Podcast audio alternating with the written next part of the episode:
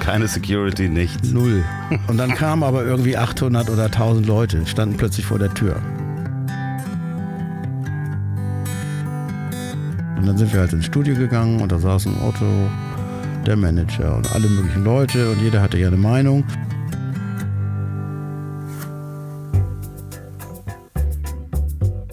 Er war schon Manager, Start-up-Gründer, Geschäftsführer und hat über 20 Jahre Unternehmen beraten. Mit diesem Kasper Kram ist nun Schluss. Andreas Loff haut in den Sack und macht sich mit seinem Wohnmobil auf die Suche nach Menschen und Geschichten. Zack. Herzlich willkommen bei Das Ziel ist im Weg.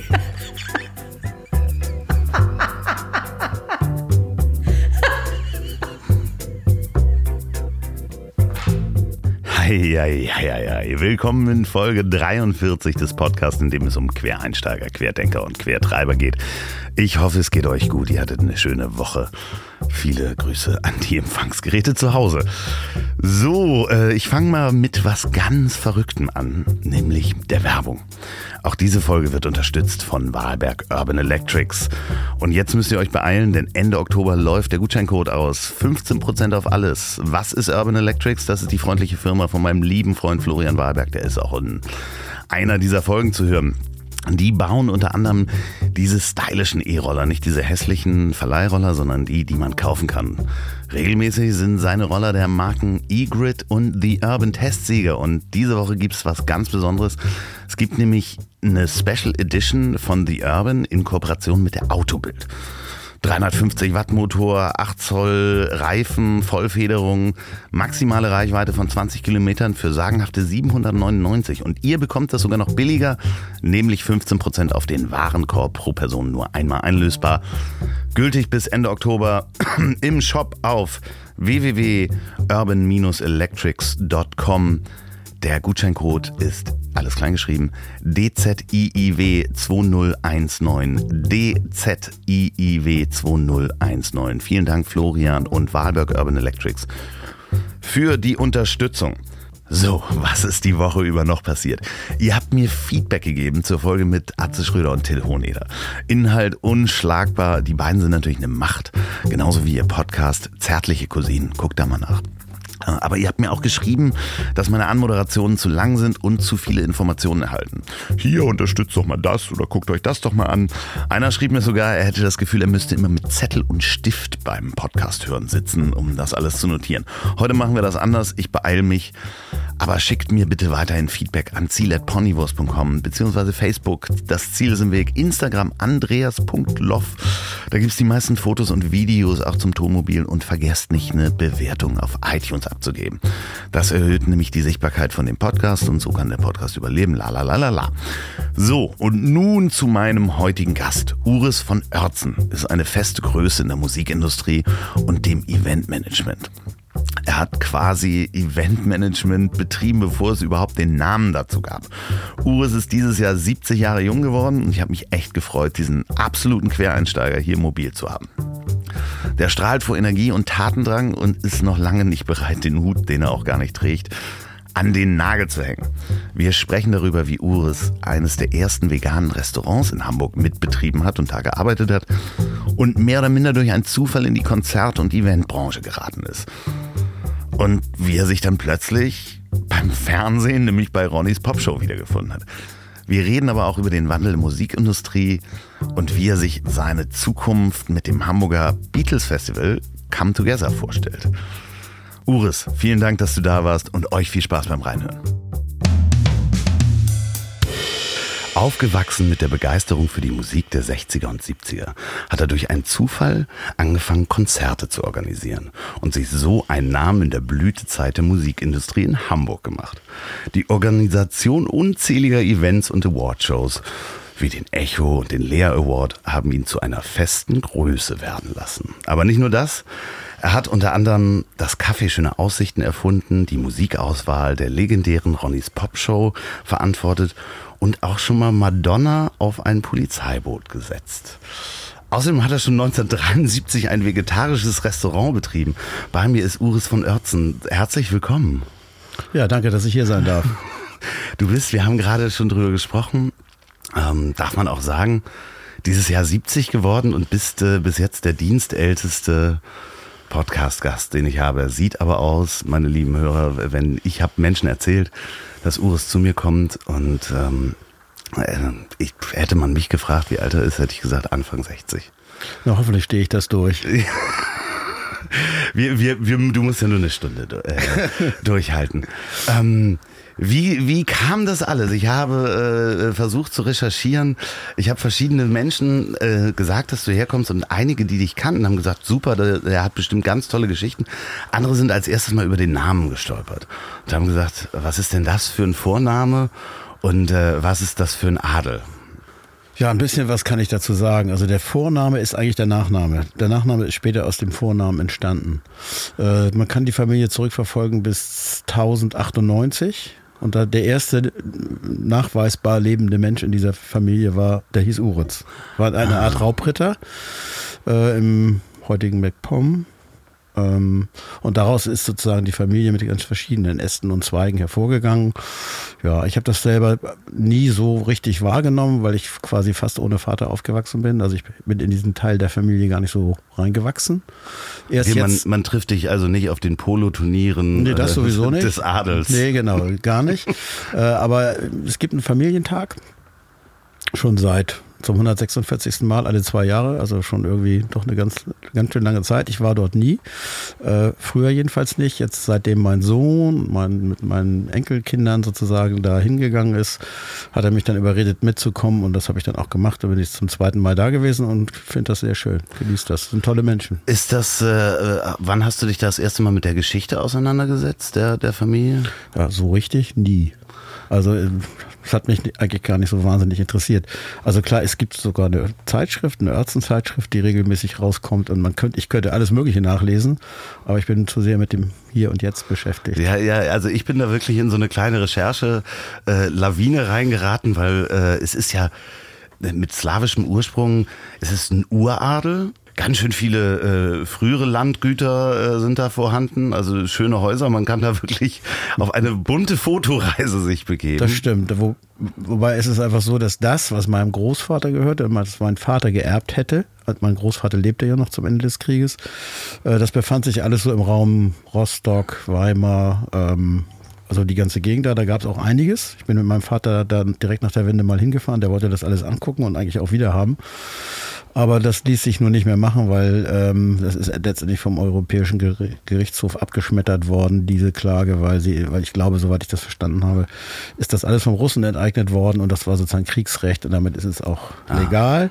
Also wir haben da gar nichts mehr, also ich auch nicht. Andere aus der Familie sind da wieder hingegangen und haben dann teilweise Sachen zurückgekauft. Mir wurde damals angeraten in einem Freundeskreis, in dem ich saß und erzählte, dass ja eigentlich diese äh, Rostocker Brauerei, später dann Becks, heute dann Radeberger, Weinberger. Ähm, die, die Mahn- und Ölerich-Brauerei, sozusagen, die meinem Großvater gehörte, die sollte ich mir jetzt mal wiederholen. Und da würde man mir auch tollen Hopfen schenken, weil man bräuchte ja guten Hopfen, um da irgendwie in Rostock Bier zu brauen. Und ich habe dann nur gesagt, ich will nicht nach Rostock, ich bin in Hamburg. Was soll ich in Rostock? Hat mich einfach nicht interessiert. Äh, bist du, äh, wo bist du aufgewachsen? In Hamburg. Direkt in Hamburg. Ja. Ähm, Hamburger Jung, äh, in welchem Stadtteil, wenn man das sagen darf? Ja, geboren in der Hansastraße, direkt beim Tennisplatz. Ja. Und dann eine Weile im, im Alsterkamp, da auch gleich um die Ecke. Äh, und dann war ich halt, äh, dann ging die Odyssee irgendwann los auf die verschiedenen Schulen und Internate. Insgesamt war ich auf elf Schulen. Bin, glaube ich, von drei runtergeflogen. Ja. Warum, wenn ich fragen darf? Kiffen, Rauchen, was man, was, was man so gemacht hat. Du bist dann, dich hatte äh, dann, ja natürlich, das war eine wilde Zeit, ja. 60er, 70er. Ja. Ähm, du hast dann auch im legendären Karo-Viertel gearbeitet oder gewohnt? Wir hatten eine Wohngemeinschaft, in Norderstedt war die, ja. hatten wir eine Villa, irgendwie zu acht oder neun. Und wir haben eben dieses, also ich war nicht die treibende Kraft, das war jemand anderes, äh, aber ich habe da mitgearbeitet. Wir haben eben in, im Karoviertel äh, das ehemalige, das hieß Lorien. Ja. Das was ist das von, von Tolkien irgendwie? Ja, das war irgendwie Äh, aus der, Elfen, aus der ne? genau aus der Geschichte. Äh, Und das war wirklich ein vegetarisches Restaurant. Zu der Zeit gab es in Hamburg, glaube ich, nur noch das eine berühmte in den Alsterarkaden, was dann später ausgebrannt ist. Ähm, Das war nicht so ein, ja, aber irgendwie lief das gut. Also wir haben da sozusagen, ich war im Service, andere waren in der Küche.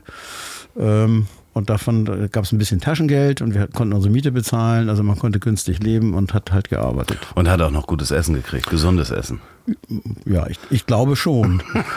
Damals hat man noch nicht biologisch eingekauft, sondern das, was es gab. Ne? Ja, aber das, es gab ja mehr lokale Sachen Ja, damals, ja, ne? davon ja. mal ganz War abgesehen. eine lustige Zeit. Ich habe lustigerweise da den berühmten Musiker Moondog kennengelernt. Ja, das war ja, in der Zeit. wäre meine nächste Frage gewesen.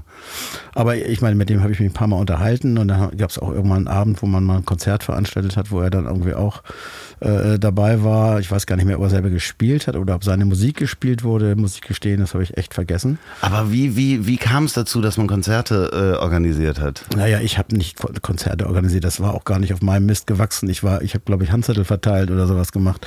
Also ich war da gar nicht so involviert. Das, das ist viel später passiert. Die Geschichte, dass ich Konzerte veranstaltet habe. Aber, aber Moondog war, äh, lief dann irgendwann mal rein für, für die Menschen, die Moondog nicht kennen. Ähm, was gibt es über den Mann zu sagen? Auch da gibt es bestimmt ganz viel zu sagen. Also ich habe ihn kennengelernt als einen sehr alten, blinden Menschen, der aber ja eine unheimlich warmherzige Ausstrahlung hatte, mit dem er wunderbar reden konnte, mit meinem halbwegs vernünftigen Englisch ähm, oder unvernünftig. Ähm, also ich habe einfach ein paar Mal mit ihm gesprochen. Ich wusste gar nicht, wer das war. Das ist mir erst dann später klar geworden. Das, äh, ihr, ihr könnt ihn alle mal googeln. Äh, Moondog ist sehr spannende Musik. Ähm, der hat lange auf der Straße in New York äh, Musik gemacht und ist dann, glaube ich, 1972 nach Frankfurt gegangen und hat aber niemandem in New York Bescheid gesagt. Und Paul Simon hat damals in einer Fernsehshow gesagt, Moondog wäre verstorben. Äh, das heißt, in New York hat man den für tot gehalten. Da ist er einfach nach Deutschland gegangen. Der ist, glaube ich, auch in Deutschland gestorben. in. Münster, ja, liegt in Münster auf Ja. dem, also ich habe äh, das gerade mir auch Ja. alles nochmal frisch, liegt in Münster auf einem, einem Friedhof und äh, der konnte seine musikalischen Ideen sehr schnell in Blindenschrift äh, umsetzen. Das heißt, auch die Musik konnte er in Blindenschrift schreiben und äh, hat sich benannt nach seinem ersten Blindenhund, der den Mond angeheult hat. So, das war auch sehr spannend in der Vorbereitung zu diesem Gespräch, da nochmal einzusteigen und hört euch mal die Musik an, die ist auch sehr spannend. Ganz speziell.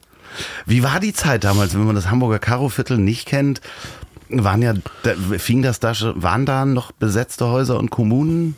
Wie Fing das an äh, in den 60ern? Ich bin ja ein Ticken jünger als du. Ja, also ich, äh, besetzte Häuser im Karoviertel weiß ich nicht, weil wir haben da nur gearbeitet, ich habe da nicht gelebt. Also die Marktstraße sah eigentlich genauso aus wie heute, da hat sich gar nicht so wahnsinnig viel verändert. Das war damals schon sehr alternativ, viele kleine Läden. Ähm, wir waren halt meistens, wenn wir dann da waren, in dem, in dem Restaurant und wir haben halt in Norderstedt gelebt. Ich habe aber später, äh, nee, beziehungsweise davor in der, in der Eckhoffstraße gelebt. Da waren besetzte Häuser. Ah, okay. Und ich weiß noch, wie ich mit meiner damaligen Freundin und späteren Frau im Graumannsweg hatten wir eine Wohnung und irgendwann ging man nachts die Fenster von außen auf und dann kamen irgendwie lauter Menschen da durch, Schlafzimmer, sagten, bleibt ruhig, passiert nichts und so weiter. Das war, wurde nämlich gerade eine Razzia durchgeführt in der Eckhoffstraße im besetzten Haus und die flüchteten alle durch unsere Wohnung. Ah, okay. Das war auch extrem lustig. Ja, aber es war ja auch damals äh, Zeit RAF. Ja, genau, das war die äh, RAF-Zeit, ja. Wo dann gerne mal genau solche Häuser äh, und WGs auch als Unterschlupf genutzt wurden, Und deshalb durchsucht wurden. Ja, genau. Also ich, wir kannten die gar nicht. So, aber die hatten sich den einfachsten Weg gesucht und das war auch für uns okay. Ja. Das war doch auch die Zeit, wo äh, Otto Walkes, Mario Müller-Westernhagen und äh, Udo Lindenberg zusammen in der WG gewohnt Richtig. haben. Da Ne? war ich aber nicht. Schade, ich hätte gerne nee, da war ich nicht. Ich kenne die zwar, aber da war ich nicht. Ja, ja, das, man hörte, ich glaube, war nicht Rahman Najafi, war da auch in, irgendwie involviert und so. Die, Ja, das kann sein. Ganze- Ich habe das nie so verfolgt. Man hört auf jeden Fall äh, äh, lustige Geschichten davon. Wie kam es dann aus der aus der äh, quasi Zettel verteilen und und erste Konzerte mit zu organisieren? Wie kamst du dann in diesen Genuss, deinen Beruf, den es gar nicht gab, zu erschaffen? Ja, also ich, ich habe ihn bestimmt nicht alleine erschaffen, da waren auch andere. Ähm, Wie soll ich das sagen? Also ich habe ja die Schule abgebrochen irgendwann. Ich habe ja noch nicht mal die mittlere Reife ähm, und habe dann auch mal eine Weile auf der Straße gelebt in Frankreich. Und ich wollte einfach irgendwie, ich wusste nicht, was ich wollte. Ich hatte einfach gar keinen Plan, wusste nicht wohin, woher. Und ähm, irgendwann war dieses Vagabundenleben, nenne ich es mal, natürlich viel gekifft und geraucht und auch Trips geworfen. Und irgendwann war das vorbei. Dann war einfach klar, das geht so nicht mehr. Und dann bin ich halt zurück nach Hamburg gegangen und habe angefangen eben erst mit diesem Lorien und dann später habe ich irgendwelche Jobs, ganz normale Jobs gemacht. Ich hatte ja keinen Beruf. Mhm. Lebenshaltungskosten waren sehr günstig zu der Zeit, also eine Miete kostete wenig, also man kam eigentlich mit sehr wenig Geld wunderbar über die Runden und als junger Mensch braucht man ja eh nicht so viel, äh, als alter Mensch übrigens auch nicht, aber das ist ein anderes Thema. Dazwischen ist die Zeit. Dazwischen ist die Zeit, genau. Äh, ja, und dann, ähm, ja, wie kam das eigentlich? Das war so, ich habe einen, war angestellt als Assistent eines Schiffmarkters in Hamburg in der Deichstraße, das war eigentlich ein netter Job, da war ich dann irgendwie ein paar Jahre. Das war eigentlich so der erste Job, mit dem ich mich anfreunden konnte, weil einfach die das Arbeitsklima dort großartig war. Der Chef war ein klasse Typ. Und dann hatte ich das Angebot von äh, einem Freund, der äh, das Café Schöne Aus Aussichten, also der wollte eine Kneipe aufmachen. Und eigentlich wollten wir das da am Pferdemarkt im damaligen Bermuda-Dreieck, Pickenpack, äh, Loretta und ich weiß gar nicht mehr, wie der dritte Laden hieß. Da sollte das eigentlich sein, weil da, da, da damals, damals war die Szene dort. Und dann hatten wir auch eigentlich schon einen Laden gefunden und dann äh, ganz kurzfristig bekamen wir dieses, diesen Tipp, dass da im Park da so ein Café war. So ein Bungalow. So ein Bungalow. Und dann sind wir da hingegangen und sahen das und fanden das natürlich ganz toll und dachten, oh, das werden wir uns nie leisten können und, und so weiter und so fort. Und dann hat das aber geklappt. Ähm, er wurde uns sozusagen übertragen, der Laden. Da ging natürlich eine Gebühr. Ähm, und das war insofern ganz lustig, weil der damalige Betreiber, der war pleite, das wussten wir aber nicht. Ah, okay. So, der hat also schön hoch gepokert und wir haben auch seine Forderungen letztendlich erfüllt. Ähm, und der dachte, er hätte richtig gutes Geschäft gemacht, als er den dann endlich los war. wir hatten aber ein ganz, anderen, ganz anderes Umfeld. Wir sind ganz, ganz anders aufgetreten und zu uns sind dann alle gekommen. Die sind ja aus allen allen, allen Winkeln des Landes so ungefähr gekommen, jedenfalls aus Norddeutschland. Die Leute kamen am Wochenende aus Flensburg, aus Kiel, aus Lüneburg und sonst woher, um da hinzugehen. Also da waren ja tausende von Leuten. Man muss das für die Hörer sagen, die es nicht kennen, das ist wirklich ein im Moment, der wird bald wieder eröffnet, der Bungalow, ist das richtig? Nee, nee, das ist die ganze Zeit geöffnet. Ich bin da nicht mehr dabei. Nee, nee, aber äh, es war zwischendurch mal Bauarbeiten, als ich äh, neulich da war. Da war kein Betrieb. Nee, das, da ist kein öffentlicher Betrieb, sondern ah. es ist nur Veranstaltung. Ah, okay. Man kann es mieten für Hochzeiten, Geburtstage, ah. solche Dinge. Es gibt immer noch den After Work Club, der läuft da jeden Donnerstag, äh, jetzt schon sehr lange. Ähm, es ist mitten in einer Grünanlage. Mitten, mitten in der in Grünanlage, ja. Also schon am Rand vom Gorch-Fock-Wall, also ja. schon relativ gut erreichbar, aber du musst halt einen Berg hochlaufen, parken kann man da auch nicht. Ähm, das war damals eigentlich auch so ein Thema, dass man dachte, hier kann ja keiner parken, hier kommt doch keiner her. Ja, war, war dann doch anders. War eine tolle Zeit. Und dort bin ich natürlich dann auch letztendlich äh, mit Konzerten überhaupt in Berührung gekommen, was dann später mal irgendwann mehr wurde. Äh, was für Konzerte habt ihr da veranstaltet? Oder? Naja, es war ja so, dass wir 82, 83 hatte Hamburg unfassbar schöne Sommer, eigentlich so wie jetzt, so ein bisschen beim Klimawandel. Äh, ganze Sommer toll, man konnte abends draußen sein, aber man konnte abends nicht draußen sein, weil man nirgendwo sein durfte. Es war ja verboten. Ja. Und wir haben die Nacht zum Tag gemacht. Wir haben quasi nachts Barbetrieb gehabt und insofern ging da die ganze Nacht die Post ab. So, dann kam aber die Winter und das äh, gut verdiente Geld war dann schnell wieder weg, weil im Winter lief nämlich gar nichts. Und äh, vor allen Dingen kamen bitterböse Nachzahlungen äh, von der Stadt über, also weil, weil, wir an die Messe angebunden waren, Messestrom und Messewasserpreise. Also Oha. ja, das war furchtbar. Also das mussten wir dann investieren, haben wir selber Leitungen gelegt und so weiter und sind dann irgendwann da raus aus der Nummer. Auf jeden Fall, es war im Winter nichts los und wir haben, ich habe dann gesagt, Mensch, wir müssen noch irgendwas tun, wir müssen irgendwas machen hier, damit die Leute auch so kommen. Und so ging es los. So habe ich dann angefangen, Konzerte zu machen. Unter anderem Theater, Konzerte, aber auch Kunst, Kunstsachen.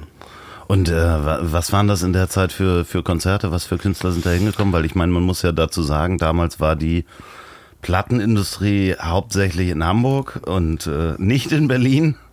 Ähm, Berlin gab es ja gar nicht. Nee, Berlin gab es, äh, natürlich gab es Berlin, ja. aber es war sehr schwierig, dahin zu kommen. Genau. Ähm, dementsprechend hatte Hamburg damals die, die größte Dichte, eigentlich alle Plattenfirmen Richtig, waren die waren hier angesiedelt. Das wusste ich gar nicht so. Also ich habe mich zwar immer für Musik interessiert, aber ich war überhaupt nicht in dieser Branche gar nicht. Und das hat sich alles später ergeben. Nee, ich habe dann angefangen, ich habe dann eine Künstlerin und die erste, die ich glaube ich veranstaltet habe, hieß Mathilde Santing aus, aus Holland. Also kennt kaum jemand, aber eine tolle Künstlerin. Und das war, so, das war sozusagen der Einstieg. Und dann kriegte ich Tipps von Leuten, die sagten, Mensch, buch mal den, buch mal Holger Hiller, der dann später mit Palais Schaumburg äh, ähm, erfolgreich war. Und, und so ging das los. Und dann irgendwann kam halt der, die ersten Plattenfirmen und Promoter und meinten hier, mach doch mal dies und mach doch mal das. Und so haben wir dann auch ein paar to tolle Namen da gehabt. Also, also äh, klassische Record-Release-Partys. Ähm oder eben auch die ersten Showcases von Künstlern, wenn man so will. Auch wenn es ein verkauftes Konzert war. Lenny Kravitz zum Beispiel, erste Show Hamburg habe ich gemacht. Depeche Mode, Eurythmics. Ja, die Depeche Mode haben ihre Partys dort gefeiert. Und zwar ah. immer nach den Konzerten in der Musikhalle. Ich glaube drei Jahre lang, jeden, jedes Mal danach. Ach, die äh, Eurythmics auch, ne? Bei der Eurythmics war sozusagen eine Einladung von, äh, von einer Plattenfirma, genau. Die wurden einfach nach ihrem Konzert gefeiert. Ich glaube, die kriegten auch irgendwie wahrscheinlich eine goldene Schallplatte oder sowas. Und die traten auch kurz auf, auf noch der nicht vorhandenen Bühne werden so Paletten, eine Palettenbühne, ne? Also alles sehr hemdsärmlich. Total hemdsärmlich. Also das, das schärfste Konzert war Derek B., ein, ein Rapper aus, aus den USA, glaube ich, oder ich weiß gar nicht mehr, wo der herkam. Das werde ich nie vergessen, weil das war wirklich unfassbar. Ähm, ich hatte jetzt schon ein paar Konzerte gemacht, also ein wenig Erfahrung. Äh, und ich, da gab es keinen Vorverkauf. Und wir dachten, naja, da kommt ja keiner. So, also okay. mache ich das mal alleine. Wir wollten Geld sparen. Ja du wolltest alleine das Konzert machen. So ungefähr. Also ja. ich war, habe gedacht, naja, dann mache ich die Kasse und ja, und einer noch an der Bar und das reicht. Keine Security, nichts. Null. Und dann kamen aber irgendwie 800 oder 1000 Leute, standen plötzlich vor der Tür. Und die ersten haben auch noch brav bezahlt, die ersten 200 oder nach sind die da rein und haben den Laden gestürmt. Die passten gar nicht alle da rein. Das heißt, die sind dann auch draußen auf die Terrasse gegangen. Und da ist äh, drin, die, das war noch altes, alte Fenster, die, die leicht dann schwitzen und äh, mhm. äh, sozusagen, wo du nichts sehen kannst. Und drin, die Leute waren dann so nett, haben immer gewischt, damit die Leute draußen sehen können.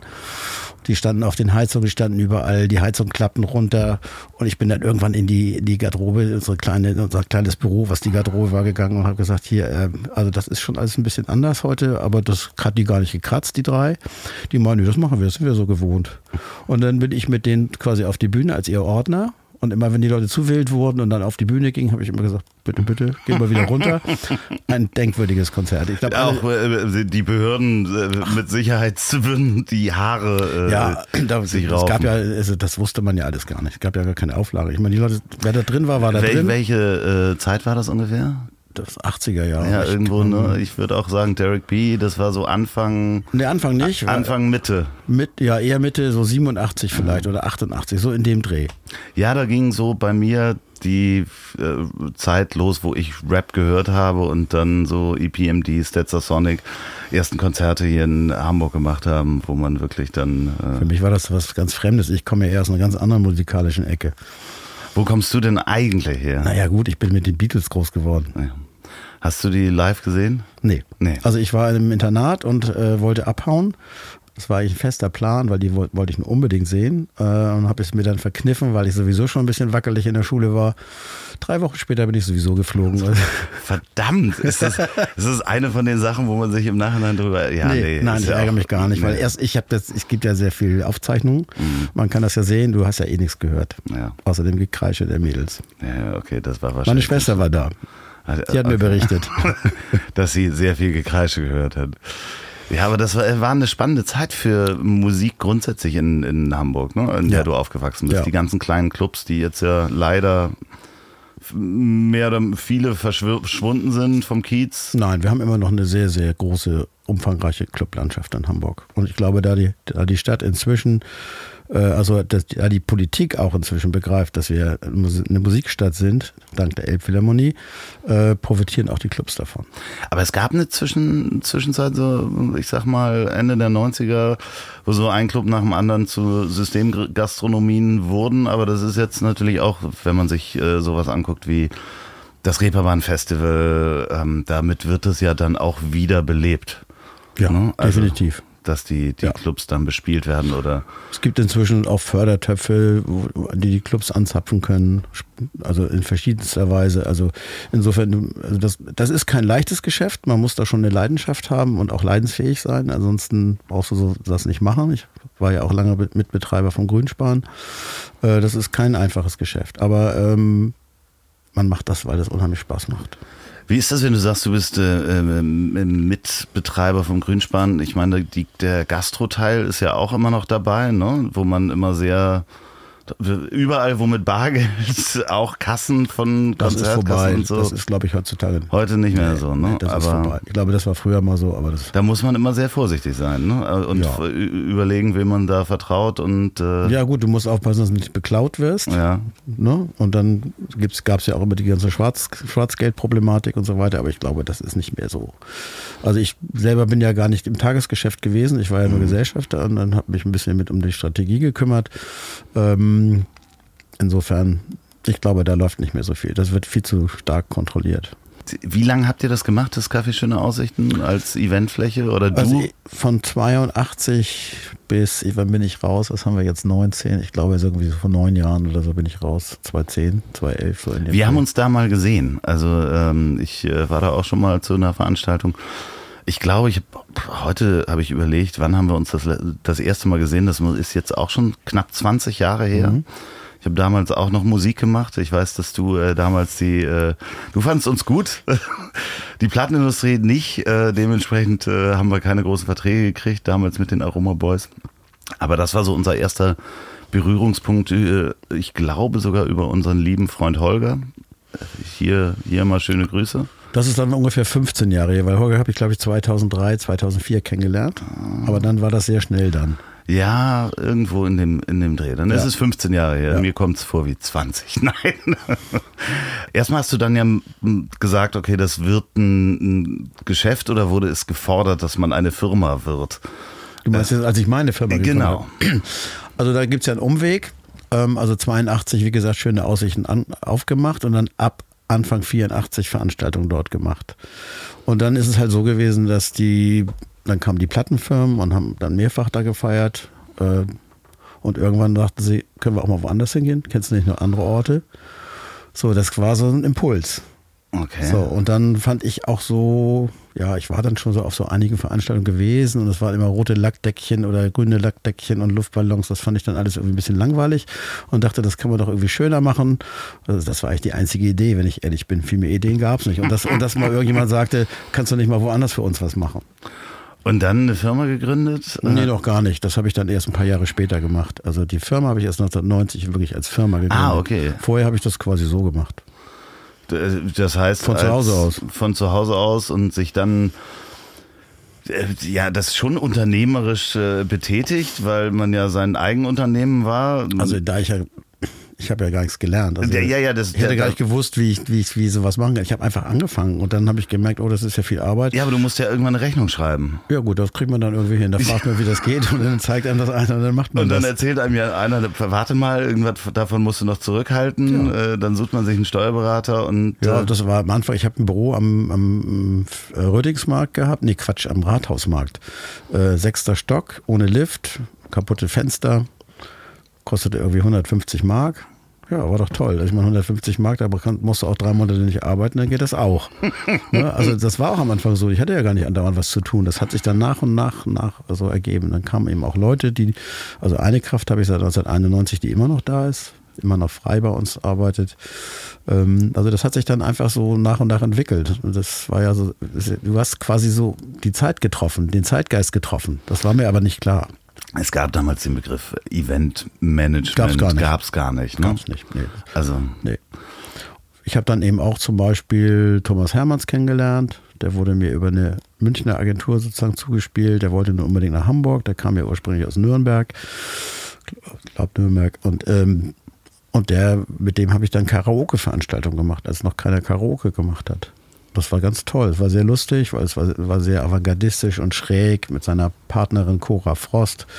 Und es war was Großartiges, dass Leute plötzlich auf die Bühne gehen, die man gar nicht kannte und einfach lossangen. So. Und dann machte das aber plötzlich jeder. An jeder Ecke poppte das hoch. Ja, es gab überall Bars, die das gemacht haben. Genau. Und dann sagte Thomas, nee, habe ich jetzt keine Lust mehr zu, jetzt machen wir was anderes, jetzt machen wir Stand-Up-Comedy. Und so haben wir dann zusammen den Quatsch Comedy Club gegründet. Ähm, und da war ich dann noch so ein Jahr, anderthalb Jahre noch mit dabei und dann war es eher so, sage ich mal, ich war ja eher so Musikbranchenmensch, also Musikmensch und äh, das war ja, ich meine, auch wenn ich nicht vorhersehen konnte, wie, wie sich das Ganze wirklich entwickelt. Also das ist ja eine Megabranche geworden. Aber ich hätte mich dann wahrscheinlich ganz auf die Seite schlagen müssen. So, und das, äh, das wäre nicht gegangen. Äh, ist interessanterweise war ähm, vor ein paar Folgen Michael Mittermeier hier und hat aus der Zeit erzählt. Den kenne ich von aus der Zeit. Ja. ja. wie das damals war. Der erzählte ja. dann auch die legendäre Geschichte, wie er das erste Mal im Safari die Biene Maya Show gesehen hat. Und äh, also äh, die haben auch natürlich damals eine unglaublich gute Zeit gehabt, ja, das war damit irre. anzufangen. Also als wir, als, als Thomas mit der Idee kam, hatten wir überhaupt niemanden, den wir hätten auf die Bühne stellen können. Wir haben einfach überlegt, wen kennen wir, wer das machen könnte. So, und dann, äh, ich kannte lustigerweise Olli Dietrich, der hatte mir mal irgend so ein Video gegeben. Äh, Olli Tiere Sensationen oder ja. so hieß das. Und so, das hatte ich dann immer noch irgendwo liegen und dann fiel mir das ein, ja, der ist doch lustig, der kannte das doch vielleicht. Und er hatte auch so eine Kunstfigur, die heißt Ditsche und so. Oder Wiegald Boning, den kannte man aus der Brücke, damals Hamburger Kneipe, wo man irgendwie abends oft abhing. Äh, also so, und, und Thomas brachte dann Leute, die, die er kannte. Und so haben wir das so nach und nach irgendwie zusammengebastelt. Es gab insgesamt Stand-up gar nicht nein, in, in nein, Deutschland. Gar nicht. Es gab eigentlich damals gab es äh, äh, ja so Komödie, ne, das war eher so sowas wie Kabarett, gab's. Kabarett, politisches ja. Kabarett, genau, ja. oder eben sowas wie, wie Komödie, Heidi Kabel, ähm, genau, Platt, genau, Plattitsch. Ja. Und dann so ein paar, paar Sachen. Äh, Fips Asmussen. Bauer Piepenbrink. Ja, Fips Asmussen, genau. den gab's, genau. Ja. Jürgen von Manger, das ja. ist so, aber das ist ja äh, ne Kabarett. Ja, wir haben dann geguckt, das war auch interessant, weil wir wollten, wir mussten ja irgendeinen Ort haben, wo wir das machen können. Und dann kamen wir irgendwie aufs Schauspielhaus, den Keller unten. Und der damalige Intendant, der ließ uns dann auch ins Haus hat uns dann allerdings gleich wieder rausgeworfen, als er mitgekriegt hatte, dass es eine halb, halbwegs schwule Veranstaltung war, was zu dem Zeitpunkt überhaupt nicht denkbar war. Und dann sind wir ins Mojo gezogen später, ins alte Mojo. Was man sich ja auch gar nicht vorstellen kann, dass im Schauspielhaus in den 80ern jemand, äh, äh, also wegen Homophobie sowas ab, also totaler Wahnsinn, ne? Ja. Also im Nachhinein. Ja. Ich weiß so, wie der uns dann zum Gespräch gebeten hat und einfach gesagt, nee, das können wir hier im Haus nicht dulden, das geht nicht. Und dann hatten wir ihn aber den nächsten Monat schon gebucht. Also wir haben es ja einmal im Monat dann gemacht. Mhm. Ähm, und dann durften wir den einen Monat noch machen und danach sind wir habe ich den Mojo organisiert. Was ja dann auch eine sehr schöne Location genau. war und wieder ist. Jetzt auch wieder ist, genau. Und danach ging es ins Imperial und dann ist ja Thomas, aber da war ich dann auch schon raus, äh, nach Berlin gegangen. Ja. So, jetzt erfahrt ihr zwar noch nicht, wie es für Uris nach dem Quatsch Comedy Club weiterging, sondern welche Worte ich in der letzten Woche gelernt habe. Und ihr könnt wie immer zwei Probierpakete der Kehrwieder Kreativbrauerei gewinnen. Das ist die Brauerei des Weltmeister Biersommeliers Oliver Wesselow, der auch in einer der Folgen zu hören ist. Der macht unter anderem das leckerste alkoholfreie Bier der Welt, das UNN, ausgezeichnet mit dem European Beer Star 2018. Ähm, schaut mal auf kehrwieder.bier, Bier geschrieben wie das englische Bier Bier, B-E-E-R, was die sonst noch alles haben und das könnt ihr gleich in dem Shop bestellen. Und diese Brauerei präsentiert meine feste Rubrik Worte, die ich in der letzten Woche gelernt habe. Und das ist einmal der Alveolenarchitekt. Alveolenarchitekt oder Architektin. Das ist ein anderes Wort für Zahnarzt oder Kieferchirurg. Ähm, die Alveole ist nämlich die mulde Vertiefung im Kieferknochen, in der die Zahnwurzel sitzt. Alveole. Auch ein schönes Wort. Habe ich dabei gelernt. Vielen Dank, Sabine. Die ist nämlich Zahnärztin und die hat mir das Wort geschickt. Al Alveolenarchitekt. Alveole. Hm. Das zweite Wort ist und das kennt ihr wahrscheinlich, wenn ihr die letzte Woche gehört habt, ist die Eierausgabe. Das Wort hat nämlich eigentlich Till mir beigebracht in der letzten Folge. Ähm, aber der liebe Philipp, dem hat das so gut gefallen, dass er mir einfach das Wort nochmal geschickt hat. Und Philipp bekommt einfach das Bier, weil Till nämlich kein Bier trinkt. Der trinkt nämlich nur Champagner und Jägermeister. Vielen Dank an Philipp für die Eierausgabe. Und jetzt kommt ihr, schickt mir eure Worte an ziel.ponywurst.com. Bitte mit Erklärung, Adresse und Geburtsdatum. Ich suche dann die schönsten zwei raus und die bekommen ein Probierpaket. Und hier nochmal merken, Aveolenarchitekt und Eierausgabe. Mal sehen, ob ich dieses mit Aveolen mir merken kann. Äh, und weiter geht's mit Uris und seinem zufälligen Ausflug hinter die Kulissen des Fernsehens. Ähm, du hast dann in den 80ern auch irgendwann die Anfrage bekommen, wenn ich das so richtig, äh, du darfst die Geschichte natürlich richtig erzählen, wenn ich sie falsch anmoderiere, äh, für eine Fernsehshow die M Musikauswahl zu machen. Ja, das war ähm, ein Freund von mir arbeitete für Otto Walkes und den habe ich einfach mal besucht. Also mehr oder weniger einfach nur, um ihn zu sehen, ohne irgendwelche Gedanken. Äh, So wie man Freunde eben besucht. Ja, ich kannte denjenigen, der auch für die gearbeitet hat und der vorher Ronnys Popshow gemacht hat. Äh, Darum diese Sendung geht's ja. Ähm, und der hat aber aufgehört, aber das hatte mit mir ja nichts zu tun. Ich war da nicht involviert. Und dann ähm, kriegte ich zufällig mit, wie der am Telefon mit dem Partner CBS, heute Sony Music, äh, über Titel sprach, Musiktitel, die jetzt da in die Sendung sollten oder auch nicht. Und ich, der hatte einfach, er selber hatte keine Ahnung davon. So, und ich habe aber, ich kannte die Titel aber irgendwie und habe dann gesagt, du, das ist, das ist toll, das musst du nehmen und das ist Schrott, das kannst du vergessen. Irgendwie so in der Art. Und dann bin ich wieder gegangen.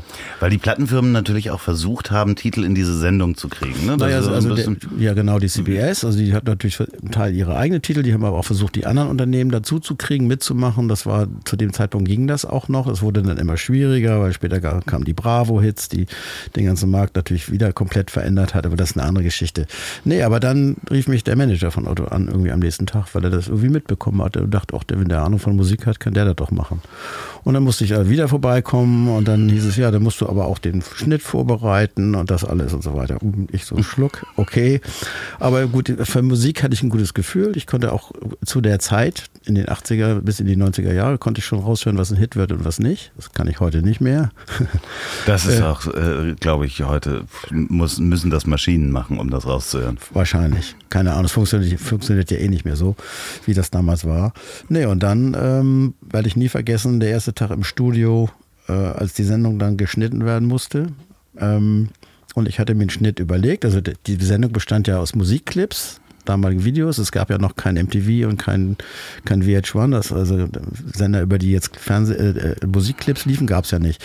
Und dann eben die Clips, die Otto ja hier hergestellt hat. Er hat ja diesen Affen synchronisiert. Ne? Der, der Affe hat kleine Sketches sozusagen gespielt. Ähm, ja, und daraus habe ich dann sozusagen irgendwie überlegt, in welcher Reihenfolge kann man das machen. Ich habe die Musik ausgewählt und quasi die Zusammenstellung gemacht. Und dann sind wir halt ins Studio gegangen und da saßen Otto, der Manager und alle möglichen Leute und jeder hatte ja eine Meinung und so weiter. Ich glaube, ich habe vor Aufregung nicht schlafen können in der Nacht und habe dann einfach so mein Ding durchgezogen, was ich dachte, was richtig ist. Und irgendwann mal meinte die Cutterin, die das ja, ich habe das ja nicht selber geschnitten, ich habe ja nur gesagt, ich war ja nur Regie, wenn man so will, ähm, meinte die, ja, hier würde ich es vielleicht anders machen und das hat mich dann schnell überzeugt. Und habe gesagt, okay, dann machen wir das anders. Und dann waren wir irgendwie nach sechs, sieben Stunden da raus. Und die hatten früher immer bevor ich das gemacht habe, haben sie drei Tage gebraucht. Also es war dann einfach so, dass sie einfach nur gerechnet haben. Das ist ja toll, das ist ja super. Das, wir sparen Geld, wunderbar. Diese, die waren nie wieder im Studio, danach habe ich es immer allein gemacht. Ähm, okay, aber das ist da, dann ja aber auch was, womit du dich vorher nicht wirklich beschäftigt Gar hast. nicht, ich wusste überhaupt keine Ahnung davon. Aber wusstest du auch technisch nicht, was Nein, da auf dich nichts, zukommt? null. Wie so ein Schnitttisch Nichts. aussah? Nein. Da- Das war aber schon digital damals, ne? Nein. Nee, nee. Nein, Ana- nein, nein. Analog, richtig, Ja. richtig geschnittener 86. Film. Richtig, gef- 1986. richtig geschnittener Film war Ja, das. das wurde richtig geschnitten. Also ich habe keine Ahnung, wie das funktioniert. Das war ja, ich glaube, Barbara hieß sie. Ach schön, so erschafft man sich auch einen Job, indem man einfach sagt, klar, mache ich, Nacht nicht Ja, geschlafen. das war super. Vor allem waren wir Man konnte erfolgreich. sich ja aber auch wir haben ja nicht, goldene Schallplatten dann plötzlich produziert und sogar Platin gehabt. Ja. Also das war ja toll. aber man konnte sich ja auch nirgendwo schlau machen, wie das geht. Also heute würde man ja nachgucken. Heute kannst du alles googeln. Ne, Filmschnitt oder äh, ich meine, damals gab es wahrscheinlich in der Staatsbibliothek, wo ich mal irgendwo war, ähm, äh, oder in der, in der Hamburger Stadtbibliothek. Ich musste mal ein äh, Referat schreiben und über einen Musiker im Musikunterricht. Da, da habe ich mir äh, Elton John rausgesucht. Und da gab es dann genau ein Buch über Elton John in dieser Bibliothek und daraus hat man eigentlich, eigentlich hätte ich daraus vorlesen können. Ne? Also man hat dann quasi das zusammengeschrieben. Also wahrscheinlich hätte es da auch ein einziges Buch über Filmschnitt gegeben. Mit Sicherheit. aber Nein, davon hatte ich keine Ahnung. Davon habe ich auch heute noch keine Ahnung. ja klar, aber man, wenn man sich das überlegt, natürlich der händische Prozess ist was anderes. Ähm, aber trotzdem, man hat ja jetzt weiß man ja, hat man Bilder im Kopf und einen Ablauf und weiß dann auch, ah, da kann ich eine Blende benutzen, das ist auch super. Und wie aufwendig der Dreh mit den Affen war. Die durften ja immer nur zwei Stunden arbeiten. Ne? Ach was, wo ja. wurde das denn gedreht? Und es wäre ja heute gar nicht, ist ja gar nicht mehr erlaubt aus Nein, Tierschutzgründen. Klar. Damals hat ja gar keiner darüber nachgedacht. Es gab Regeln, die durften zwei Stunden gefilmt werden und danach mussten sie wieder verschwinden. Also so, ich glaube, so die lebten in Wohnwagen und so, das ist heute alles undenkbar. Haben, haben die das in, im Studio Hamburg gemacht damals? Ja, ich weiß gar Oder nicht. Oder wo sie die Affenszenen gedreht haben. Da war ich nur ein einziges Mal dabei und ich weiß nicht mehr, wo es war. Aber es ist, ähm, Otto hat damals, glaube ich, alle Geräusche und alle Stimmen. Unfassbar. Alles ich war einmal mit ihm im Studio und habe eine ganze, sozusagen, eine ganze, äh, eine ganze Synchronisation von diesen Clips mitgemacht. Der hat jedes Geräusch gemacht, er hat jeden Affen gesprochen. Später haben wir dann auch mal andere Sprecher dazugenommen, wenn es mal ein weiblicher sein sollte oder so. Ähm, ich war völlig fasziniert, wie der, das hat der acht, neun Stunden am Stück bis zu zwölf Stunden durchgezogen, fast ohne Pause, äh, mit einer Intention, wie, wie der das zum Leben bringt. Also ich meine, da siehst du da irgendwie ein Bild, ja, das bewegt sich und hörst, hast keinen Ton und dann kommt nach und nach bringt er das zum Leben. Wie Unfassbar. so eine, so eine ähm, sensationell. Ah, ja, ich äh, kriege es nicht zusammen. Orchestration des, des ganzen Geschehens sozusagen. Der hatte das im Kopf, genau wie das sein sollte. Und das, so hat er es auch gemacht. Das hat er völlig alleine gemacht. Wenn ihr das nicht kennt, Ronnys Popshow, gibt es, glaube ich, auf YouTube bestimmt noch. Bestimmt den einen oder anderen Clip. Das war sehr lustig. Müsste ich auch mal gucken. Ja, es, es, es, es, ich habe es immer geliebt als Kind. Ich meine, da, damals gab es ja dann auch noch ein, ähm, grundsätzlich Affen im Fernsehen. Gab ja auch noch den Trigema-Affen. Ja. Ne? Keine Ahnung, ob die auf dieselbe Idee gekommen sind oder war das nachher auch Otto, der das gemacht hat? Nee, das glaube ich nicht. Das nee, weiß ne? ich aber auch nicht. Also, also, wir haben das gemacht. Also ich bin eingestiegen 86. Ich glaube, der erste Ronny hat es gegeben, vielleicht 84 oder 85. Und gemacht haben wir es bis 91. Und was am Ende hat sich, kam wie MTV. Ja. Und dadurch hat sich ja alles geändert. Da gab es ja, ja im öffentlich-rechtlichen Fernsehen gab es noch so ein paar Clipshows, ne? Also Formel 1 gab es, die war sehr erfolgreich auch. Genau. Aber die Bravo Peter Illmanns Treff. Ja, das stimmt, den gab es ja. auch. Also wir waren ja zweimal im Jahr und das war toll. Wir hatten Einschaltquoten, ich glaube, über 10 Millionen. das kann man sich heute nur noch bei der Fußball-Weltmeisterschaft äh, ja. wünschen. Ja. Aber ähm, ja. Wahnsinn, gab ja auch nicht so viele Programme da. Und das war eben so, du musstest die Titel auswählen, bevor sie sozusagen in den Charts oben waren, weil sonst mhm. hättest du sie gar nicht mehr gekriegt. Ah, okay. Ja, ja. ja klar, natürlich, so rum funktioniert's. Aber sind dann da auch die Plattenfirmen gekommen und haben gesagt, ja, spielen wir dieses, ne, das ist ja eine, die beste die Promo, die es gab? Die haben mir das natürlich angeboten, also einige Firmen schwieriger, andere, andere waren leichter zugänglich. Ähm, das war schon eine Herausforderung, also, also das zusammenzustellen und auch ähm, naja, es, es kamen natürlich auch immer Leute, die dir, irgendwas verkaufen wollten, was du jetzt nicht unbedingt haben wolltest. Gibt es auch eine lustige kleine Anekdote zu, zu Dieter Bohlen? Nachgefragt, ja, bitte. also sein, sein, sein, sein, ja, wie nennt man den, sein Projektmanager damals äh, bei der BMG in Berlin, der rief an, ja, der Herr Bohlen möchte gerne mal, dass er möchte Ihnen gerne mal was vorspielen, der hätte da so einen Titel und ich habe so innerlich so, uh, Schluck. Äh, es war, glaube ich, Blue System. Um Gottes Willen, ja. Ja, also schon schwierig für mich. Äh, äh, aber man kann es ja nicht Nein sagen. Also habe ich gedacht, naja gut, dann kriegen wir das schon irgendwie hin, dass ich, dass ich den nicht da reinnehmen muss. Aber der hat mich so vorgeführt, der Junge. Also da war ich wirklich ein kleiner naiver Bube.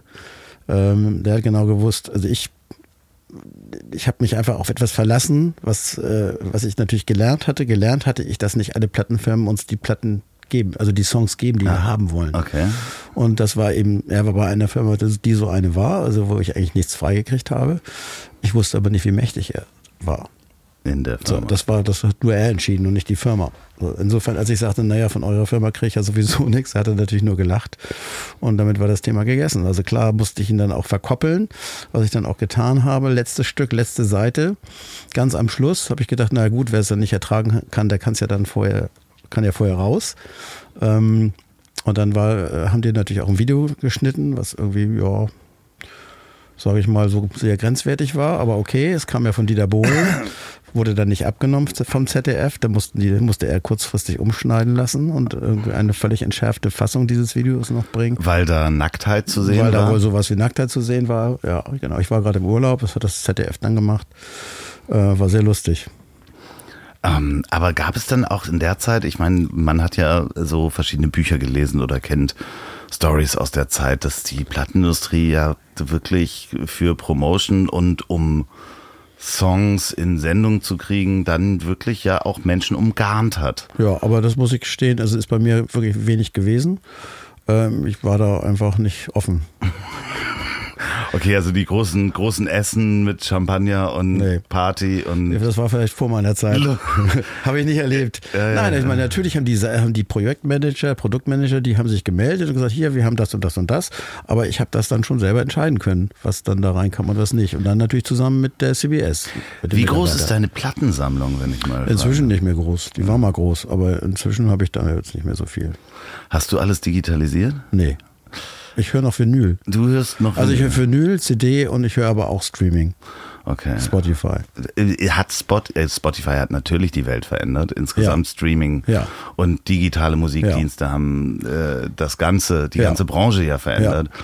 Was äh, so mit Napster losging, ich sag mal, ab 95 ging es bergab. Ähm, wie hast also, du das damals so erlebt?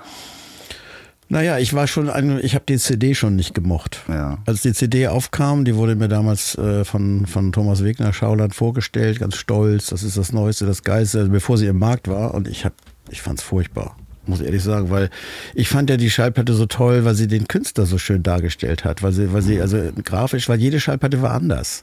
Die waren ja alle gar nicht gleich. Es gibt verschiedenste Pressungen, die rochen verschieden, fühlten sich anders an, du konntest viel mehr unter Informationen unterbringen. Die Cover, da die waren Cover, Sachen drin. So. Und dann kommt die CD, die war so klein, du musstest ja schon mit der Lupe gucken, um das irgendwie lesen zu können. Das fand ich schon blöd. Äh, ich habe, glaube ich, sechs Jahre gewartet, bis ich mir die erste CD gekauft habe. Warum? Weil sie das einfach nicht mehr auf Vinyl veröffentlicht hatten. War, glaube ich, irgendeine Bob Dylan-Scheibe, meine ich. Und dann habe ich mir einen CD-Player gekauft, okay, und dann war es natürlich sehr bequem, nicht mehr aufstehen zu müssen, wenn die Schallplatte umgedreht werden musste. Also insofern bin ich dann auch natürlich auf die CD eingestiegen, aber ich bin nie ganz weg von Vinyl gegangen und, äh, und auch bis heute nicht. Aber ähm, du hast es damals miterlebt, wie, der, wie es der Plattenindustrie von Tag zu Tag, von Monat zu Monat. Um die, ja, das, das, ging ja um die Jahrtausendwende los, ja. da kamen die ersten Diskussionen. Ja. Also, also, ja, ich sag mal, wir waren noch damals, glaube ich, auch auf der Popcom ja. 1997, 96 und da fingen ja schon die ersten Dienste an und damals. Aber da hat das keiner so ernst genommen. Nee, absolut. Das kam null. erst so wirklich so. Also die haben so gesagt, ja, ja, da macht ihr mal da mit diesem Internet, ne? Und da kamen dann so ein paar Leute, die sagten, hm, vielleicht muss man da mal einen Distributionsweg erschaffen. Mhm. Die Plattenfirmen konnten sich aber nicht einigen. Nee. Nee. Das hat dann irgendwann. Die konnten sich nie einigen auf irgendwas. Also deswegen ja. haben sie ja viele, also viel verschlafen. Ja. Das hat dann irgendwann äh, Apple übernommen, den Vertriebsweg äh, aufzumachen, zu sagen, so kann es funktionieren. Und ich glaube, heute funktioniert es ja auch gut für die so. Ja, na, natürlich sind die, die die ganzen Mechanismen andere geworden. Ne? Ja. Wie funktioniert Promotion? Ja. Ja. Das heißt, äh, das waren ja damals, wenn man es mal so sagen will, ja aber auch große Apparate und große, wie große Drogenkartelle. Ne? Wenn man so will. ja, die hatten die Ware, die die, die anderen wollten und äh, haben dafür auch sehr viel Geld bekommen. Ja, das stimmt. Und äh, dementsprechend finde ich, hat das die Musikindustrie verändert. Aber Total verändert. Also ich meine, das kann man auch jungen Menschen ja kaum vermitteln. Ne? Ähm, also wie das ist, wenn du, wenn du die Musik, die du haben willst, die musst du in der Hand halten, um sie hören zu können. Wir konnten ja die Musik, die wir liebten oder die wir kennen, lieben gelernt haben, konnten wir nur hören, wenn wir die Schallplatte hatten. Und die, und die musstest du erstmal kriegen. Genau. So, und dann bist du endlich schnell nach Hause und mal hören. So. Also das ist ja, heute brauchst du ja nur Klick machen und dann, dann hast du die Musik, die du hören willst. Was ja aber auch schön ist. Ne? Also ich habe ja, alte Platten wiedergefunden, die ich verloren hatte, die nicht mehr gepresst wurden, die man, wo man plötzlich eine Platte das erste Mal seit 20, 30 Jahren wiederfindet, weil die gab es auch nicht im Backkatalog, also die hättest du gebraucht irgendwo ja. in Bogota bestellen können. Und das funktioniert ja heute noch. Der Second-Hand-Markt im, im, im Vinylbereich ist ja gigantisch groß. Klar, natürlich, aber vorher, äh, ich weiß noch, ich glaube, hier im Alzertaler Einkaufszentrum, wo ich ja so aufgewachsen bin, ich glaube, freitags kamen da immer die Platten in den Laden und dann. Ja, genau. Ähm, es gab immer den Tag, wo die neuen da waren, da musstest du gucken. Genau, und dann bist du da durch und das waren ja auch gar nicht so viele, die da rausgekommen sind. Also klar, ähm, nicht jeder Laden hatte alle Platten, Nee. davon mal ganz abgesehen. das, Das, heißt, man musste eigentlich, wenn man eine bestimmte Platte suchte, aber auch wissen, wo die beliefert wurde, weil Ja, man hatte dann so den Händler seines Vertrauens. Ich hatte einen, der saß in Niendorf, Toms Domain hieß der Laden. Oder dann gab es noch Sonnenberg in der Mönckebergstraße. Und auch bei Steinwürde, die hatten ja auch einen Schallplattenladen, den haben wir früher auch gekauft. Es gab schon so einige. Ja, ja, ja. Jetzt gibt's äh, wieder welche, die auch gut laufen, weil Ja. Vinyl ja auch immer noch funktioniert. Und du hörst ja, es sind keine Jagdflieger übrigens, die ihr hört, sondern ein Sportflugzeug, glaube ich, was über uns rüberfliegt. äh, in diesem Fall. Du hast dann deine, deine Firma eröffnet und wurdest, also äh, später, ne, wird die Anekdote äh, Ronnys Popshow dazwischen geschoben und hast dann Events gemacht für die Plattenindustrie. Ja. Das heißt, die angefangen von Showcases über Gold, Goldverleihung, Partys. Äh, d- Was, ja, alles, was so irgendwie Ja, anfiel. also gerade bei so Goldverleihungen, ich war dann auch mal irgendwann da, das, da wurde ja auch noch mal richtig Geld damals in die Hand genommen. Haben wir ja nie so wahrgenommen. Also man hat ausgerechnet, was das kostet und dann wurde das bezahlt. Sozusagen. Wir haben normal unser normales Honorar dafür bekommen, für die Arbeit, die wir gemacht haben. Ähm, ja, also ich glaube, es gab noch Zeiten früher, wo das noch exzessiver war. Also Ja, vor meiner Zeit. Ja, ja, das kann ich mir auch vorstellen. Also ich habe noch die, die Zeit miterlebt, wo ja auch sehr viel in Hamburg hier produziert wurde. Und für so eine kleine Produktion, nur um mal zu testen, ob was funktionierte, Mhm. war halt richtig Budget da. Ja, die konnten damals eben ganz viel ausprobieren und Ja. du kon konntest auch Künstlern Zeit geben, sich zu entwickeln. Ne, heute muss das ja sofort funktionieren, ansonsten ist es nichts. Ähm, insofern, so, insofern sind ja so Künstler aus, aufgebaut worden, die wahrscheinlich heute nie eine Chance hätten, überhaupt so weit zu kommen. Richtig. Und dann kamen natürlich die großen äh, ähm, äh, Awardshows dazu, wie ein, wie ein Echo und ein, ein Lea Award. Ja, das kam quasi über den äh, äh, damaligen äh, Chef der, der, der Warner Music in Hamburg, der da eben sehr aktiv äh, beteiligt war. Und als es ins, dann in, also die haben angefangen in Hotels, so, so innerhalb der Branche diese, diese Veranstaltung zu machen, da war ich nicht dabei. Und dann war es 96, 1996, dass dann das glaube ich, ZDF war das, meine ich, dazu kam und dann wurde es eine Fernsehsendung und dann hieß es halt, okay, jetzt müssen wir irgendwie eine mega Party machen und wie machen wir das? So, und da haben wir ein Konzept dafür gemacht und dann die Party gemacht. Und dann später wurden die Aufgaben immer ein bisschen größer. Also ich habe nie die Show auf der Bühne gemacht, damit habe ich nichts zu tun gehabt. Aber das Ganze drumherum, das was Ganze ja drumherum, noch größer war. Ja, genau, es wurde ja immer größer. Ja, ich war. Ja. Ich durfte da ein paar Mal dabei sein. Und es äh, war schon Wahnsinn. Das war Wahnsinn. Es wurde erst, am Anfang waren wir, glaube ich, 2000 Leute in Hamburg, dann gingen wir nach Berlin und dann wuchs das. Am Ende waren wir dann 5000 Leute teilweise. Das war schon, schon heftig. Ja, ich war in Berlin mal dabei. Das war, also gerade, also die Verleihung war noch klein gegenüber dem, was dann passierte, weil danach 5000 Leute auf einer Party sind so einige Bars, einige Ja, Sicherheitsvorkehrungen. ja, das ist schon, das ist so eine Kleinstadt, die man sozusagen mal kurz organisieren muss. Ähm, wie siehst du das, dass es den Echo äh, jetzt nicht mehr gibt? Also wir haben das 22 Jahre lang gemacht. Ähm, also wenn ich ehrlich bin, natürlich ist das schade. So, aus meiner Sicht hätte der auch nicht äh, beerdigt werden müssen. Das hätte man, glaube ich, hätte man hätte andere Wege können, aber das ist halt sehr schwierig, weil letztendlich vor 30 Jahren, als die Labels haben ja diesen Preis gemacht, also die Schallplattenfirmen, die eben zu dem Zeitpunkt ja wirklich die größten waren, also der größte Player im Markt waren. Ähm, und eigentlich fing die Diskussion schon vor 15 Jahren an, dass man gesagt hat, eigentlich müsste man das ändern. Eigentlich ist das nicht mehr zeitgemäß, äh, dass die Labels alleine so einen Preis machen. Ähm, also es spielen im Prinzip ganz viele Faktoren, die kann ich jetzt gar nicht alle aufzählen. Also früher hat man sicherlich auch mit Fernsehen dann noch Platten verkauft, was dann irgendwann später auch mal nicht mehr der Fall war, also Tonträger verkauft. Ähm, ich glaube, man hätte sich vielleicht zusammentun müssen mit äh, Verlagen, mit den Veranstaltern, mit den Konzertveranstaltern und gemeinsam versuchen müssen, diesen deutschen Musikpreis, der er ja, so wurde er ja genannt. Er war ja der deutsche Musikpreis. Und letztendlich ist er im, im drittgrößten Markt äh, nach den Grammys und den Brits Award ist das der größte Preis gewesen. Und aus meiner Sicht ist er sehr, tja, ich will jetzt weiß nicht, wie ich es bezeichnen soll. Ich finde es un völlig unnötig, dass es ihn nicht mehr gibt. Äh, aber es gibt ja Bestrebungen, etwas Neues zu erschaffen. Ne? Also man munkelt, dass. Da ich meine, wenn man, wenn man weiß, wie man Jahre, äh, über 30 Jahre eine Marke aufbaut, dann möchte ich mal sehen, was sie da jetzt noch aufbauen mhm. wollen in kurzer Zeit. Und dann wahrscheinlich im Internet. Mhm. Das ist was anderes. Also ich glaube, das kann man damit nicht mehr vergleichen. Aber ich hätte es gut gefunden, wenn es diesen Preis weitergegeben hätte. Der hätte sich verändern müssen, unbedingt. Keine Frage. Der war so auch nicht mehr zeitgemäß, das verstehe ich. Aber man hätte, glaube ich, mehr mehr, ja, mehr, mehr Willen haben müssen, da was vernünftig zu verändern.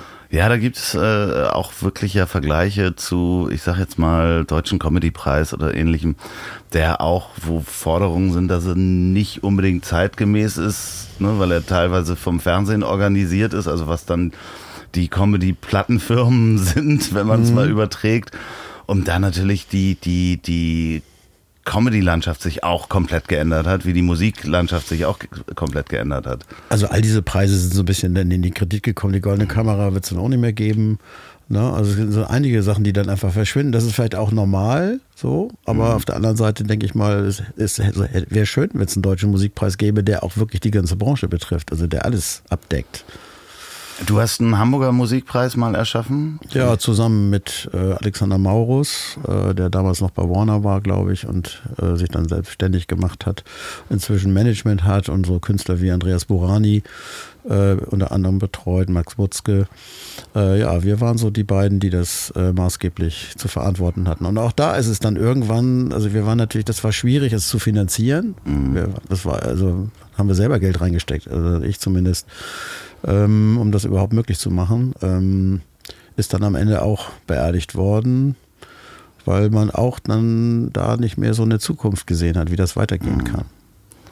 Weil sich die, die Plattenindustrie verändert hat, da kein, kein Geld reinstecken konnte, die, insgesamt die Sponsoren. Ja, Sponsoren für solche Veranstaltungen zu finden, ist auch nicht mehr so ganz einfach. Es war früher sicherlich etwas einfacher.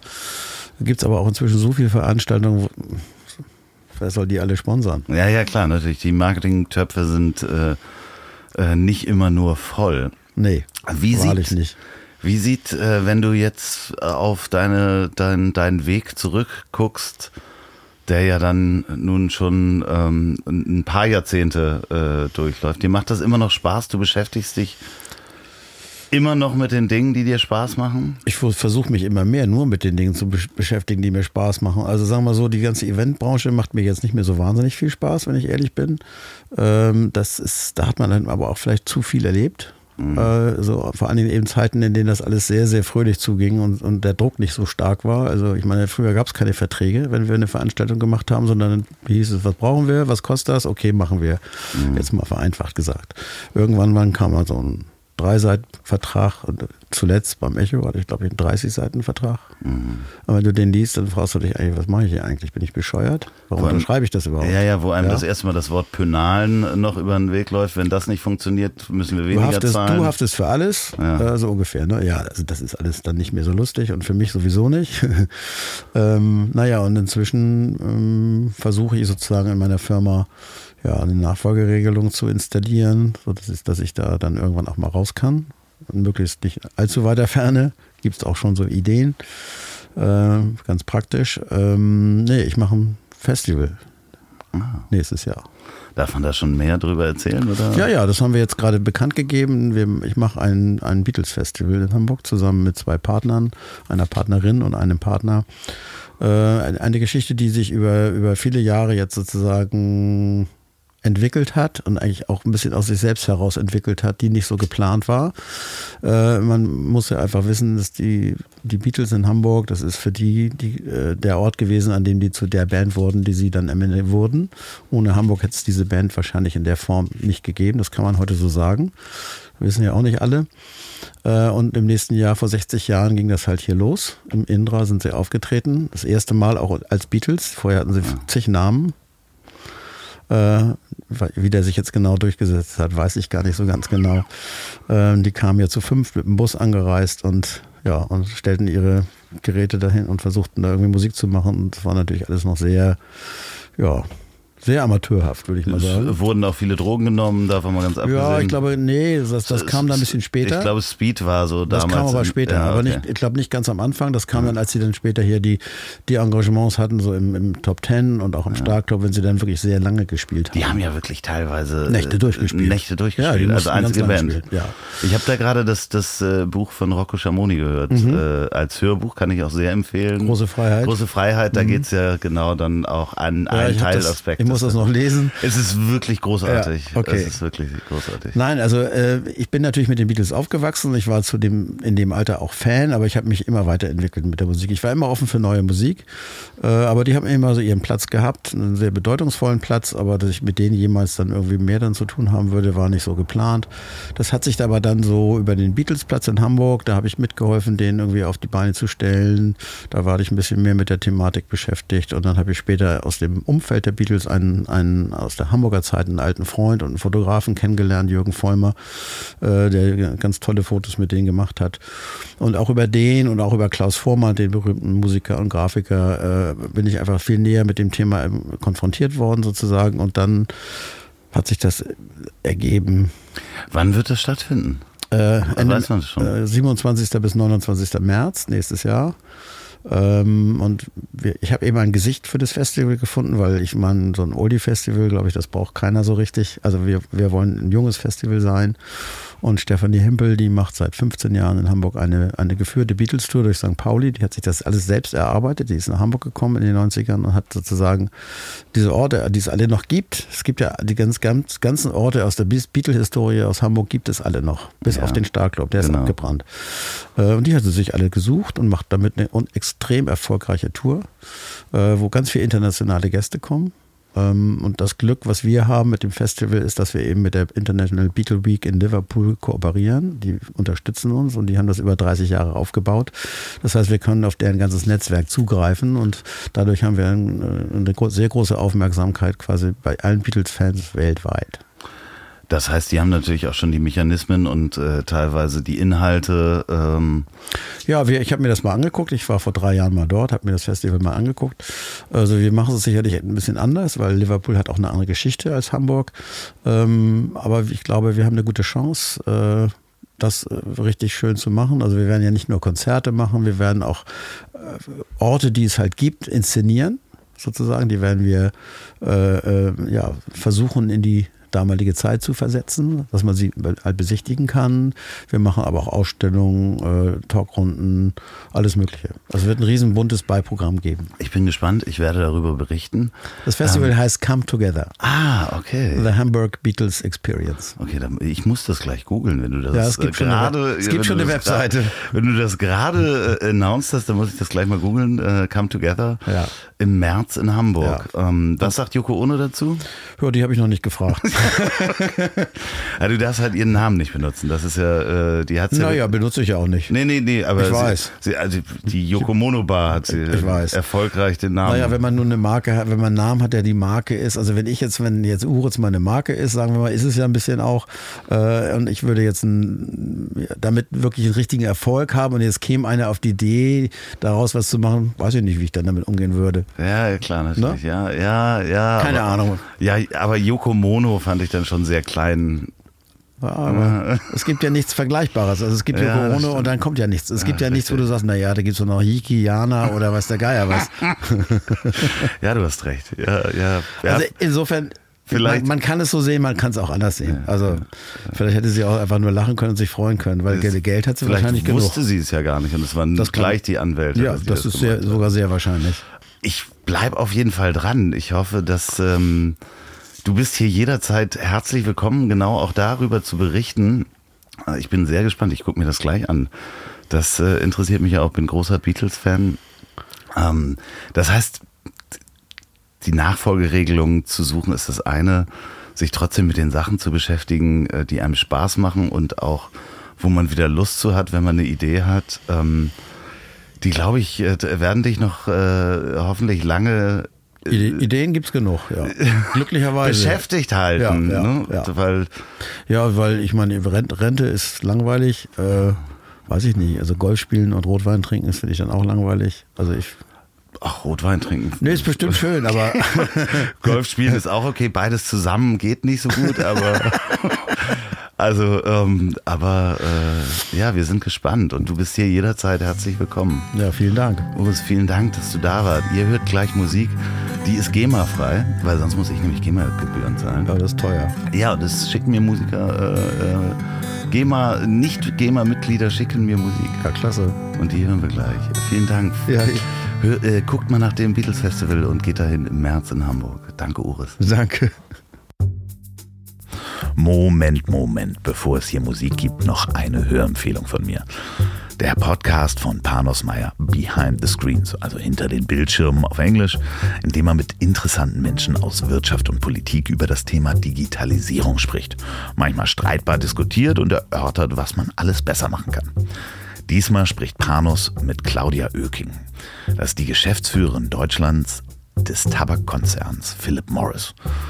Das ist wirklich spannend. Es geht nämlich unter anderem um die Positionierung eines umstrittenen Produktes, aber auch mit welcher Verantwortung der Konzern jetzt auf einmal Menschen vom Rauchen abhalten will. Das ist wirklich sehr hörenswert. Hört rein Behind the Screens mit Panos Meyer, kann ich euch nur empfehlen. Und jetzt aber Musik.